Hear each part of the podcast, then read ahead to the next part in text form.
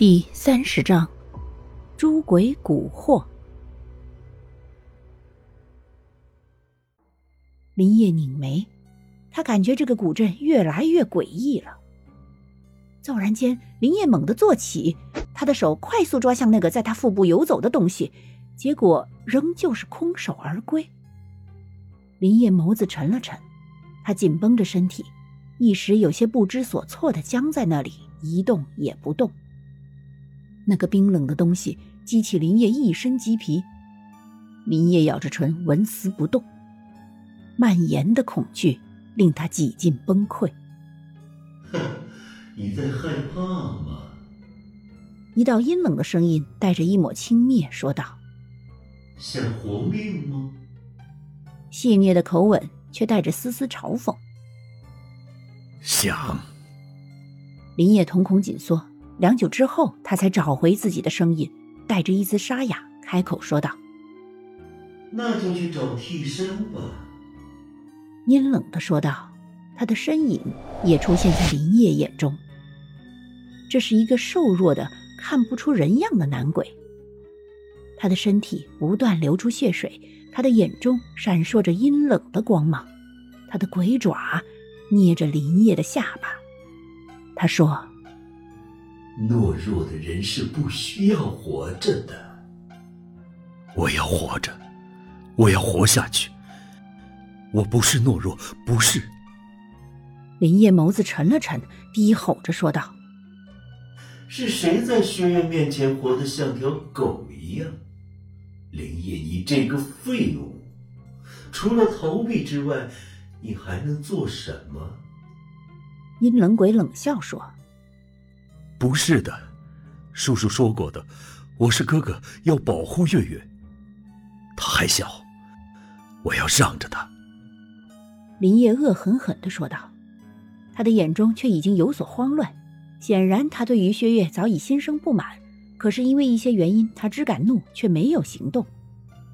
他都已经成年了，可你还是活得像只狗。他身边一条可有可无的狗，林叶，你为什么不去报复他呢？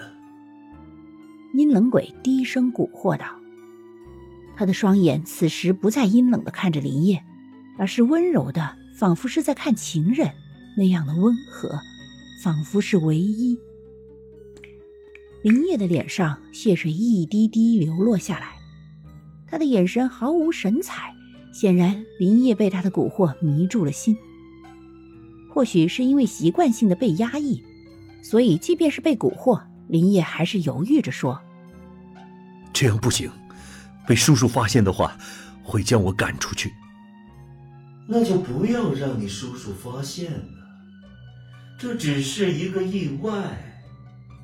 林业，你说笔仙真的存在吗？阴冷鬼慢慢的说道，他的语速很慢，仿佛是在配合林业那迟缓的大脑。应该是有的吧？林业不确定的说，他希望是有的，这样所有的一切都是笔仙在做的。他从不知道到底发生了什么事。那好吧，笔仙或许真的存在。所以他要让你去找一个替身，否则就得死。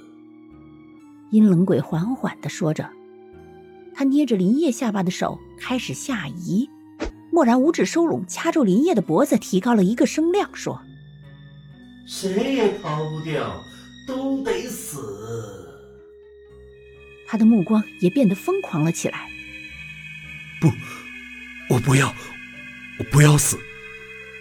林叶艰难地从牙缝里吐出了他的心声，他的目光一点点透出疯狂，他脸上的表情一片狰狞，猩红的血水从他的脸上一点点流下。林叶眼睛一下也不眨，他就那样咬牙切齿地说：“谁都不能让我死，谁让我死，我就先送谁去死。对，谁也不能让你死。”谁让你死，你就先让他去死。睁开眼看看，牢牢的记住他，他想让你死。阴冷鬼焦急的声音让林业心生不安。那一瞬间，林业甚至能够感觉到自己的窒息。他不顾自己被掐的脖子，睁开眼。那一瞬间，发红的眼角好似能裂开。他就像是发狂的野兽，猛然伸手反掐对方。直到他听到“咣当”一声，理智才慢慢回笼。他最后看到的是薛岳一脸泪水，不断抚着脖子咳嗽。然而林业的眼前一片模糊，他轰然倒地不起。薛岳看着林业头上鲜血鼓鼓的往外淌，心里害怕极了，连忙跑了出去。